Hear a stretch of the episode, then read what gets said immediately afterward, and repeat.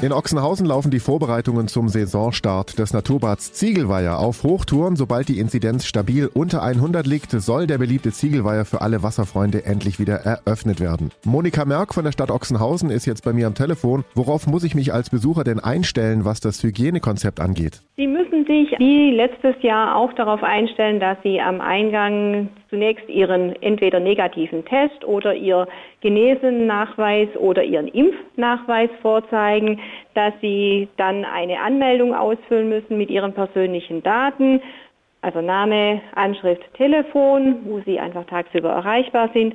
Sie müssen Hände desinfizieren, Maske tragen, Abstand halten und dann dürfen Sie ins Bad.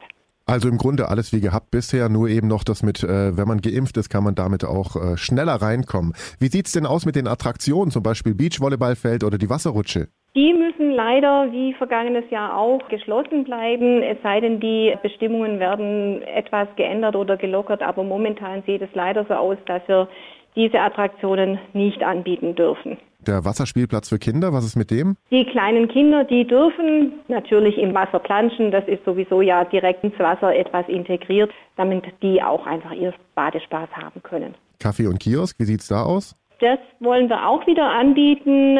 Momentan ist das leider allerdings auch nur, das unterliegt den Bestimmungen der Gastronomie, wäre tatsächlich momentan auch nur mit zum Mitnehmen denkbar. Wir hoffen, dass bis dahin, wenn die Inzidenzen wieder entsprechend sinken, dass dann auch da in der Gastronomie wieder die Lockerungen gelten und dass wir das so anbieten können wie im vergangenen Jahr auch.